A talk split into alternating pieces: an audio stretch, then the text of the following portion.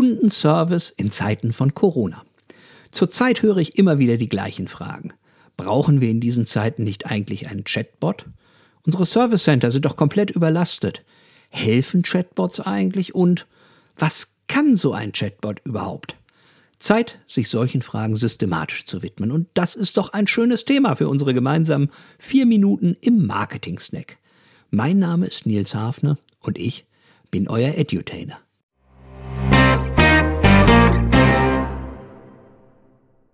Das Charakteristische an der Servicesituation in Zeiten von Corona ist, dass es sie nicht gibt.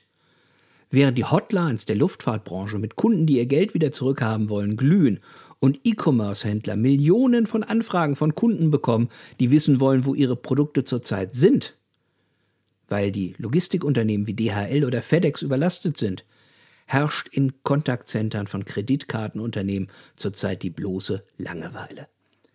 Der Kreditkarteneinsatz beim E-Commerce reicht nicht ansatzweise an den Einsatz von Kreditkarten beim Reisen heran. Und beim E-Commerce werden auch viel weniger Probleme verursacht. Also langweilen sich dort die Mitarbeiter.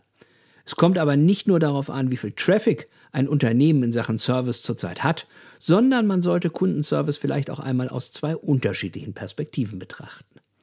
Das erste ist die Perspektive des Kunden.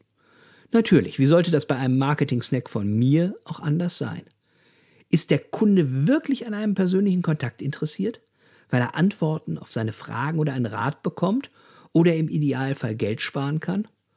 Oder sieht er andererseits gar keine Notwendigkeit, mit einem Unternehmen in Kontakt zu treten und empfindet den Kontakt als ärgerlich oder nervig? Eine zweite Perspektive ist die Sicht der Unternehmung. Hier wird überlegt, ob diese an einem persönlichen Kontakt mit dem Kunden unter Service-Gesichtspunkten überhaupt interessiert ist. Kostet ja schließlich Geld. Interessiert ist das Unternehmen dann, wenn es etwas über seine Produkte und Dienstleistungen lernen kann. Vielleicht ergeben sich auch Ideen für Einsparung oder man kann dem Kunden weitere Produkte und Leistungen verkaufen. Oder es ist einfach nur teuer, weil nichts davon zutrifft. Wir haben hier also eine klassische Vierfeldmatrix. Ein Tusch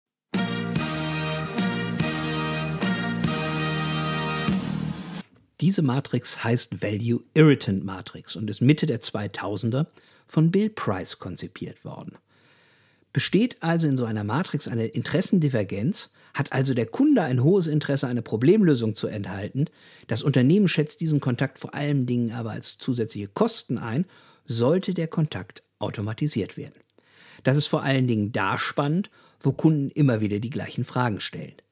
Beispielsweise bei den Airlines wo es bei den Erstattungsprozessen um wenig wertstiftende Kundengespräche geht.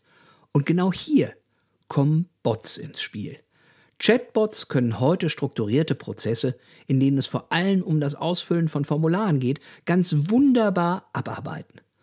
Dabei ist aber häufig noch nicht einmal notwendig, dass der Bot wirklich eine Sprache versteht.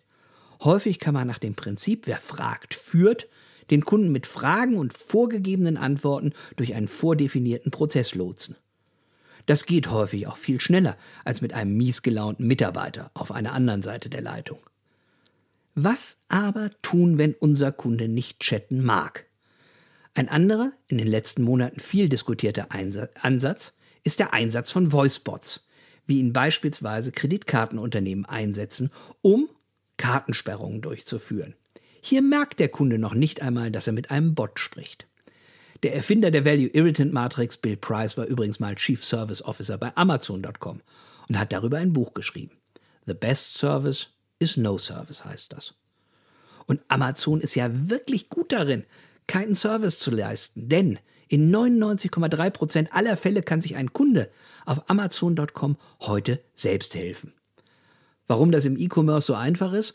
Naja, ein Großteil der Fragen lautet eben auf, wann kommt mein Zeug? Wo ist mein Zeug? Ist mein Zeug lieferbar? Und ich habe das falsche Zeug gekauft. Wie kann ich es zurückgeben? Später hat Bill Price übrigens noch ein Buch geschrieben. Das heißt The Best Service is Service. Wurde nicht so ein Bestseller. Doch welche Dialoge kann oder besser sollte man nicht automatisieren? Gerade in Zeiten von Corona. Darüber habe ich vor einiger Zeit mit dem Servicechef der drittgrößten Sportartikelfirma der Welt gesprochen. Gerade als die Fachhandelsshops jetzt geschlossen waren, riefen die Kunden der höherwertigen Marken bei diesem Hersteller an und stellten gezielt Fragen vor dem Kauf im E-Shop. Und das bietet dieser Hersteller nun auch nach Corona seinen Kunden an. Eine Fachberatung per Videochat mit einem zum Experten für dieses Produkt geschulten Kontaktcenter-Agenten. Ein Dialog, der sowohl dem Kunden als auch dem Unternehmen einen Mehrwert bietet. Und genau da empfiehlt Price, solche Gespräche zum Verkauf zu nutzen und nicht zu automatisieren. Man sieht also, für den Marketier gibt es auch hier viel zu tun. Nur muss er sich dabei erst einmal damit auseinandersetzen, welche Dialoge für den Kunden und für das Unternehmen wertstiftend sind. Und genau dafür wünsche ich euch viel Freude und verbleibe auf das Herzlichste, euer Nils Hafner.